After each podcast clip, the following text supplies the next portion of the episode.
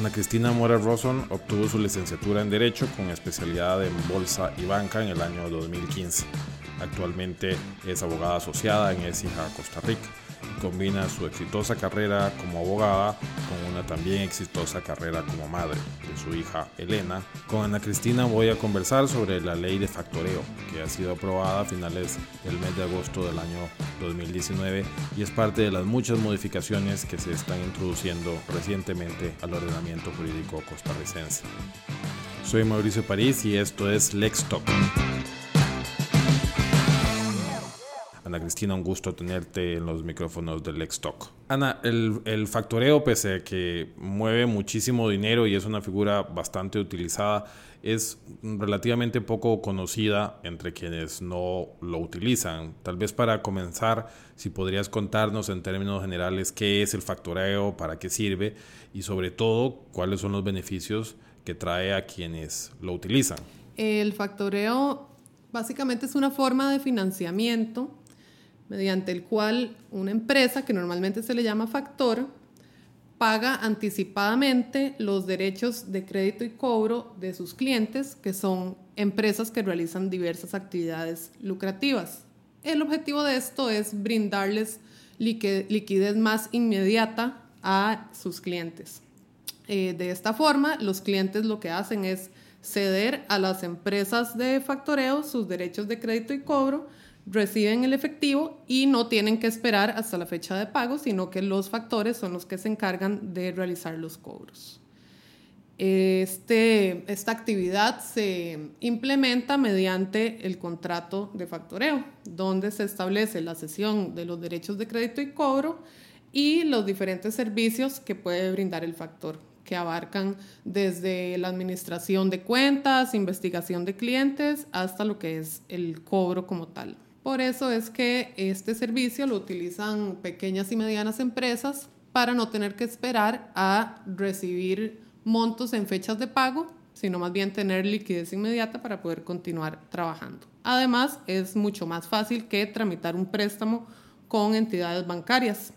Los requisitos son más sencillos y no implica garantías reales ni trámites más complejos. Es decir, esa pequeña empresa que bien decías, por ejemplo, que le vende, por ejemplo, a una cadena de supermercados que tiene una política de pago, no sé, a 90 días quizás, y que no puede esperarse eh, todo ese plazo para recibir el pago, encuentra en el factoreo una solución eh, para mejorar su flujo de caja mediante el pago anticipado de esa factura. Es, es, entiendo que es así eh, como funciona, pero desde luego la empresa que realiza el factoreo no va a hacerlo de forma gratuita, ¿no? Es decir, ¿cuál es la contraprestación que usualmente hay detrás o las contraprestaciones en general que hay detrás de la relación de factoreo? Exactamente. Los factores trabajan por comisiones, también por tasas de interés y por eh, garantías cuando eh, los, las empresas que van a ceder los créditos ofrecen una garantía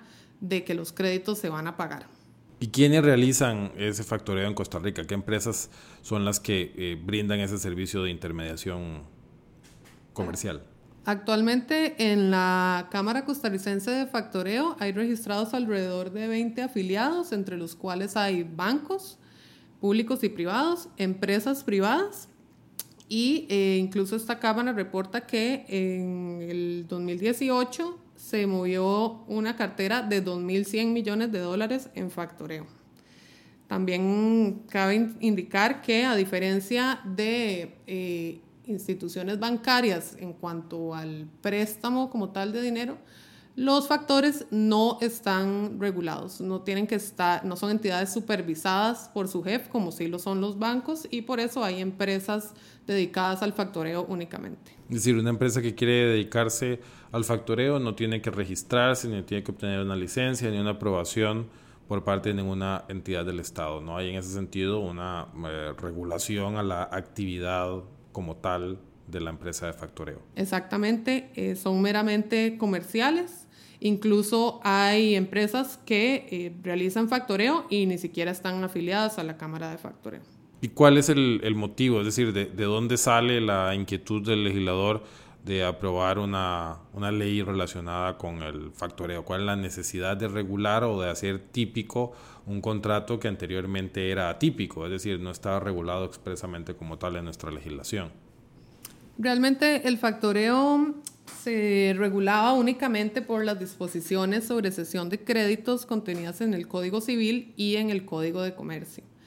Sin embargo, en la exposición de motivos de esta ley justamente se explica y se detalla que el factoreo, si bien parte de una sesión de créditos, no es solamente una sesión de créditos, sino que involucra eh, una gran cantidad de actividades y servicios que se le prestan a los transmitentes, como la financiación, la administración de cobros, la investigación de clientes. Entonces se buscó incluir todas estas actividades como parte del contrato de factoreo y se buscó además ajustarlo a tendencias actuales para definir cuáles son los créditos y cobros que se pueden ceder y buscó abordar también elementos de factoreo digital que no se contempla claramente en las normas anteriores.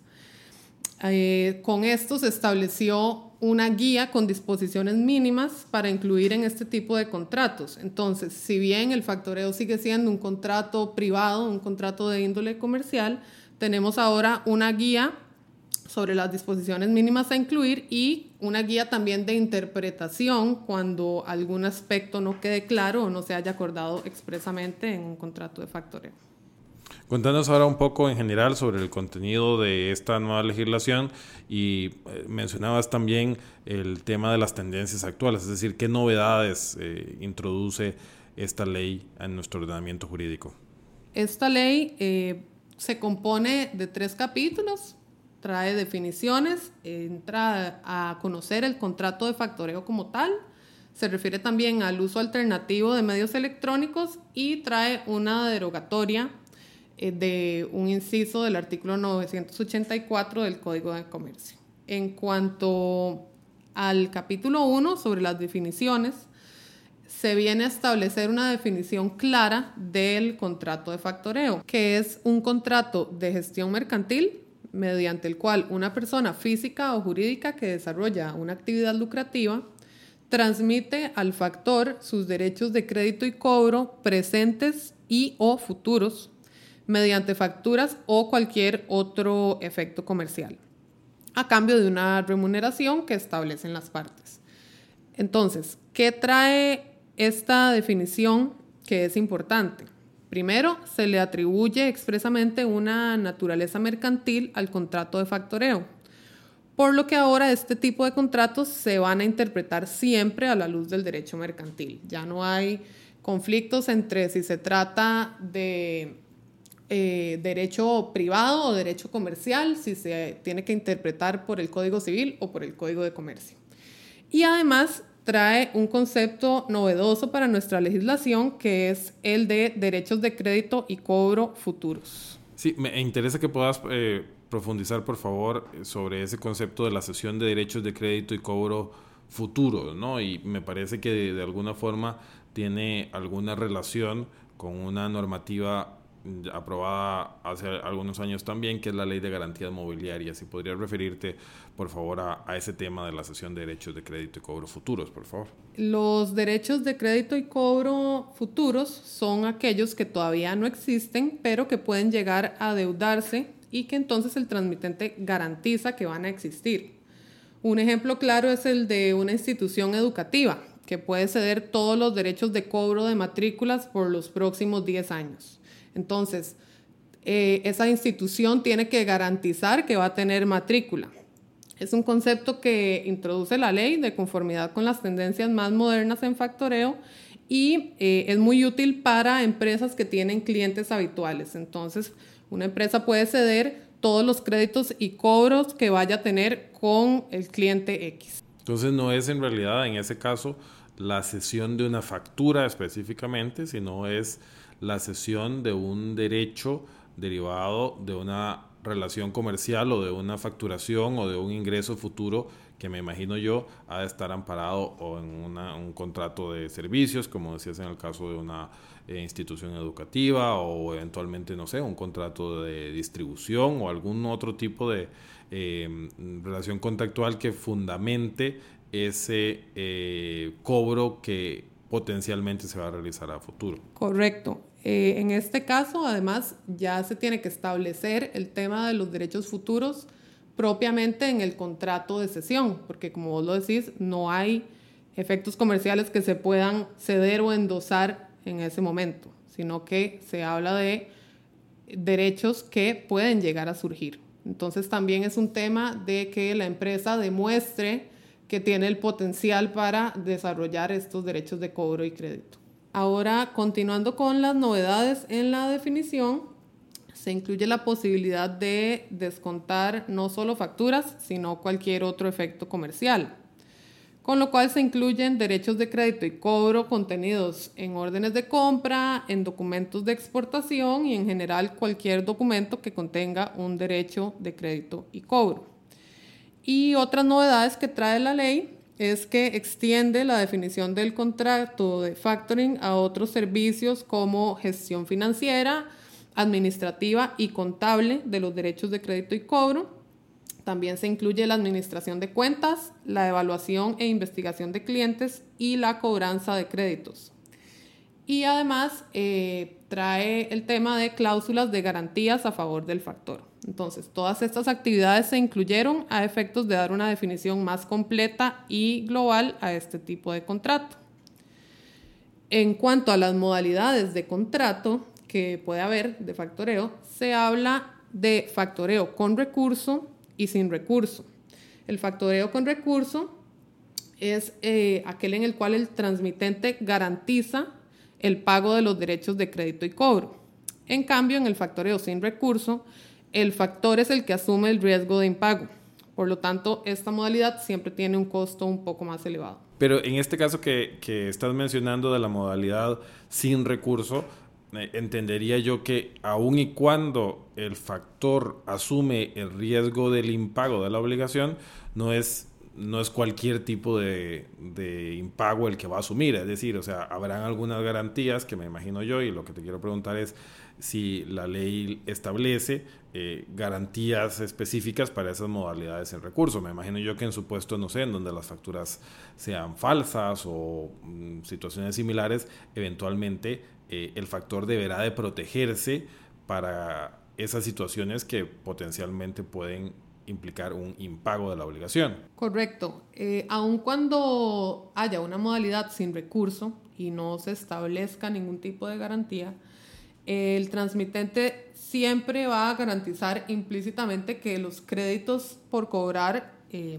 que está cediendo son verdaderos y exigibles y que tiene derecho a cederlos si un transmitente cede una factura que es falsa o que ya fue pagada, esto no significa que el factor esté aceptando que el derecho no existe. O sea, en ese caso el factor tiene derecho a reclamar el pago al transmitente. Y en el caso de, las, de los contratos con recurso, siempre se tiene que establecer en el contrato o en algún documento de garantía por separado si no se dispone una garantía a favor del factor, siempre se va a interpretar que el contrato es sin recurso y que el factor va a asumir el riesgo de impago. Al convertirse el contrato de factoreo entonces ahora en un contrato típico en nuestra legislación, parte de las características que esa situación trae aparejadas es la inclusión de una serie de obligaciones específicas para ambas partes, tanto para el factor como para el transmitente. Por favor, si podrías referirte en términos generales a cuáles son esas obligaciones específicas que, incorpora la legislación. La ley establece una serie de atribuciones y obligaciones básicas, no es una lista muy extendida. Para los factores se establece que están obligados a desembolsar el monto acordado al transmitente y a asumir el riesgo de insolvencia cuando no se disponga garantía. Además, tienen que guardar la confidencialidad sobre toda la información que reciban del transmitente, que es información sensible, pues se habla de toda su cartera de clientes. En cuanto a los transmitentes, estos tienen la obligación de brindarles información fidedigna a los factores sobre los derechos que están cediendo. Además, tienen que abstenerse de realizar actos que puedan perjudicar los créditos y de modificarlos sin autorización del factor. Y en las modalidades con recurso tienen que garantizar los créditos y pagar los montos acordados. En todos los casos, además, eh, tienen que transmitir los créditos garantizando su existencia y legitimidad, que es lo que te comentaba de la modalidad sin recurso. Y por supuesto tienen que pagar las comisiones o los intereses pactados. Además de los factores y de los transmitentes, la tercera pata del banco serían los deudores de los créditos, que es la, digamos el, otro sujeto parte de esta eh, relación aún y cuando el deudor no es objeto de ese contrato de factoreo, ¿tiene la ley eh, disposiciones específicas con respecto a ellos? La ley se centra sobre todo en la relación entre transmitentes y factores y no entra a ver casi eh, a los deudores. Sin embargo, sí se habla de la notificación que se les debe hacer. Eh, la ley se refiere a los deudores como pagadores y se indica que eh, no es necesario el consentimiento del pagador para realizar una sesión de créditos, pero siempre se le debe notificar para que puedan hacer buen pago. Uno de los temas que más me ha llamado la atención de la ley es el concepto de las plataformas electrónicas de factoreo. ¿Qué, eh, ¿Cuál es el funcionamiento de estas plataformas y qué eh, es lo que se quiere lograr al eventualmente permitir su crecimiento? Así es, con el motivo de incorporar las tendencias modernas y tendencias digitales, esta ley viene a reconocer la posibilidad de realizar la transmisión de derechos de crédito y cobro por medios electrónicos y de suscribir contratos de cesión de crédito mediante la firma digital certificada. Para sistematizar todo esto, entonces se introduce precisamente el concepto de plataformas electrónicas de factoreo, que son sistemas que buscan recopilar los trámites de sesiones de derechos de crédito a favor de factores mediante formularios electrónicos estandarizados. Entonces, todos los actos jurídicos que se vayan a realizar dentro de este tipo de plataformas tienen que ser suscritos mediante firma digital certificada. Y la idea con estas plataformas es que se puedan suscribir factores, eh, transmitentes y pagadores a través de un tercero que administra la plataforma y sin que exista un único factor, un único transmitente o un único pagador. ¿Y existen adicionalmente requisitos que establezca la ley que tienen que cumplir esas plataformas Sí, la ley establece que los administradores de este tipo de plataformas tienen que implementar mecanismos para garantizar la conservación íntegra de los formularios y de los documentos electrónicos que se tramiten. Y además tienen que adoptar medidas para salvaguardar la confidencialidad de la información, así como mecanismos de seguridad para evitar filtraciones y eh, todas las plataformas que se vayan a crear tienen que tramitar una autorización ante el MISIT para operar. Y actualmente, pese a que la norma es bastante reciente, ¿tenés conocimiento de si ya operan plataformas digitales de factoreo en Costa Rica? Eh, la ley habilitó expresamente al ICE y a sus empresas para establecer y operar una plataforma electrónica de factoreo que va a ser de uso obligatorio para los pagadores del sector público.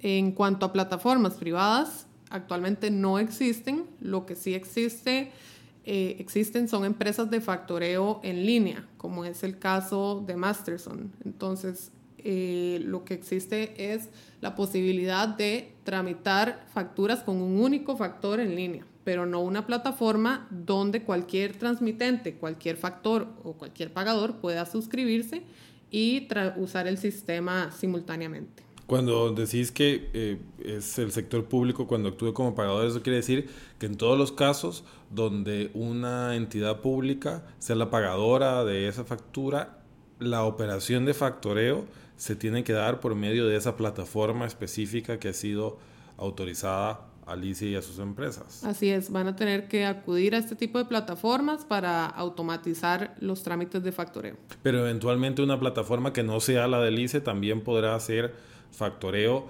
de eh, facturas o de, contratos eventualmente o de derechos de cobro que tengan la particularidad de que sea el pagador una entidad del Estado o únicamente esa plataforma del ICE es la que va a utilizarse para sus efectos. Como lo establece la ley, se indica que esta plataforma del ICE es de uso obligatorio para las entidades del sector público cuando actúen como pagadores. Entonces, se les está básicamente imponiendo que utilicen esta plataforma para realizar sus trámites. Y el pago de la comisión al factor entonces será a esta plataforma de, del ICE, ¿no? No, eh, la plataforma no es el factor en sí. La plataforma lo que hace es encargarse de administrar trámites de factoreo, pero cualquier factor se puede inscribir y utilizar esta plataforma. Entonces, a quien se le va a pagar es al factor como en cualquier contrato de factoreo, no a la plataforma. Dentro de los temas relevantes también está la derogatoria del artículo, de uno de los incisos del artículo 984 del Código de Comercio que regula la prescripción en materia comercial. ¿Podrías, eh, por favor, explicarnos en qué consiste esa derogatoria y los motivos que la justifican? Sí, se derogó el inciso E de ese artículo que establecía que todo derecho y su correspondiente acción derivada de ventas al por mayor y al detalle entre comerciantes prescribían en un año.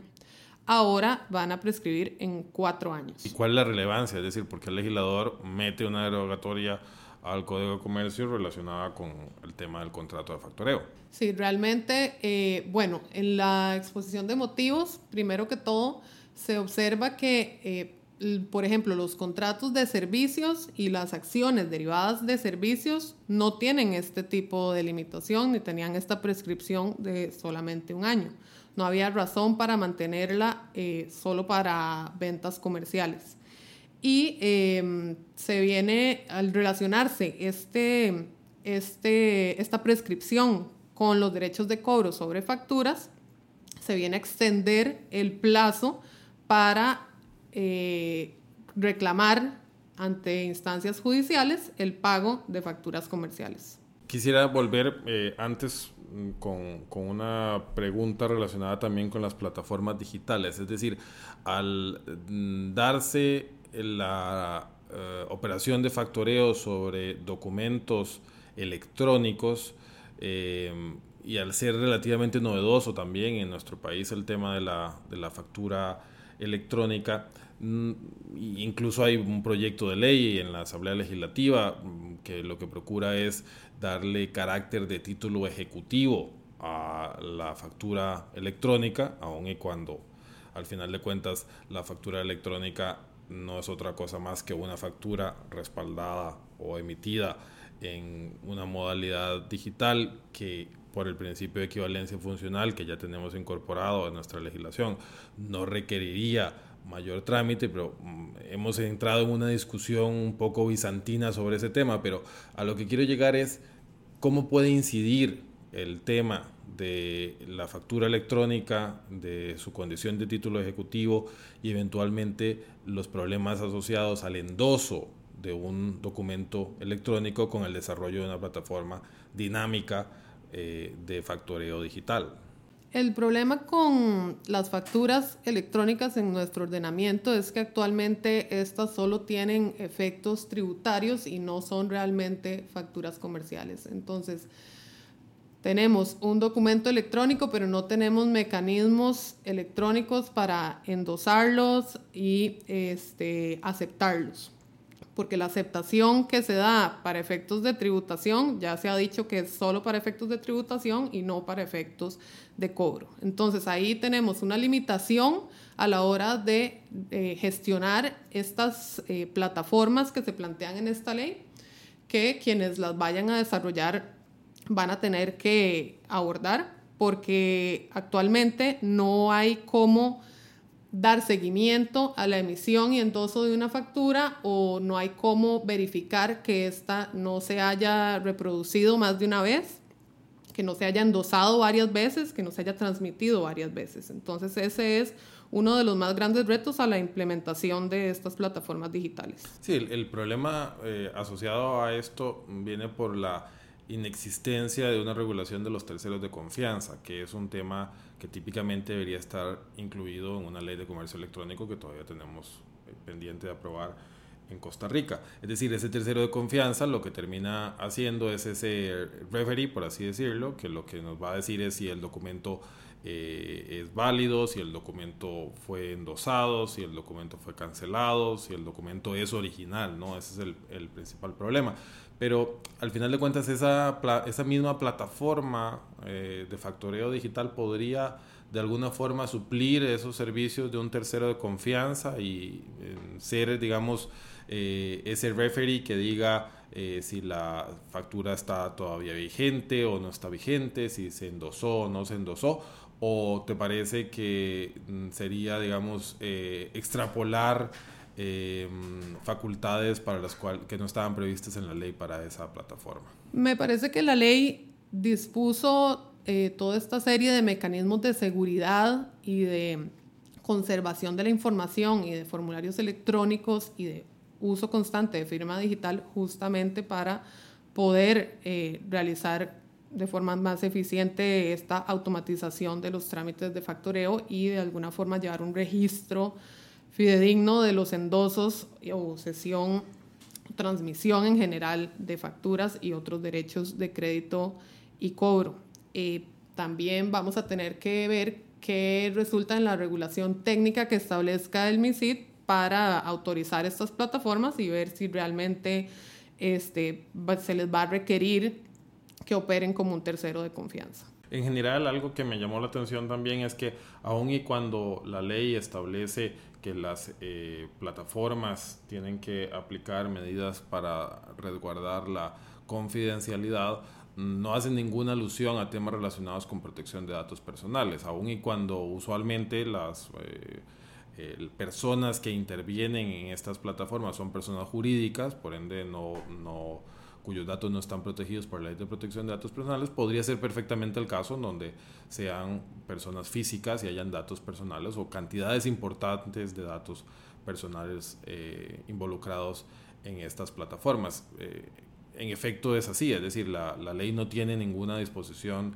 que obligue o que haga alguna alusión eh, cruzada, cuando menos, a la ley de protección de datos personales, ¿no? Así es, no hay ninguna referencia a la ley de protección de datos en toda esta ley, eh, solamente se habla de confidencialidad y eh, sí es sensible en cuanto al tema también de la información de los pagadores, porque los factoreos también hacen estudios de clientes, hacen estudios sobre posibilidad de pago, hacen estudios sobre este, las deudas de los clientes y y las carteras en general de los transmitentes. Entonces, eh, este, esta sí fue una omisión importante dentro de esta ley.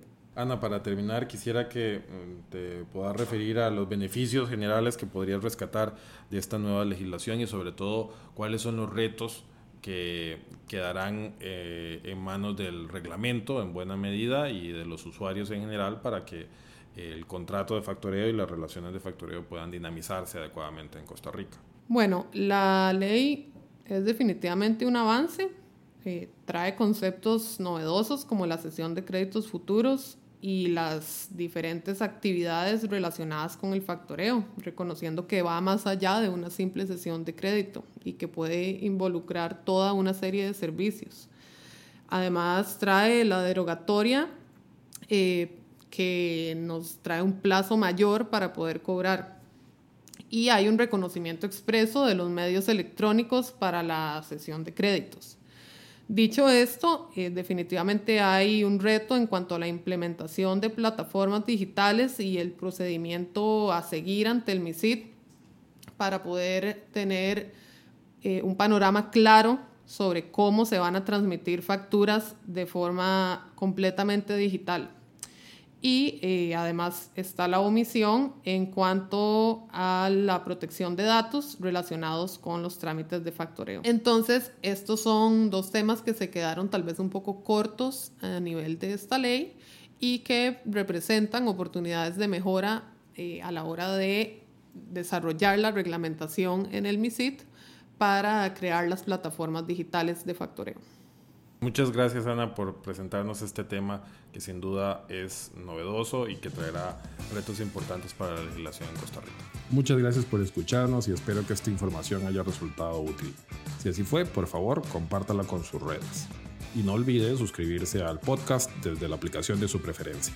LexTalk es una producción de Relax Media para buenafide.cr. La información compartida en este podcast no constituye asesoría legal.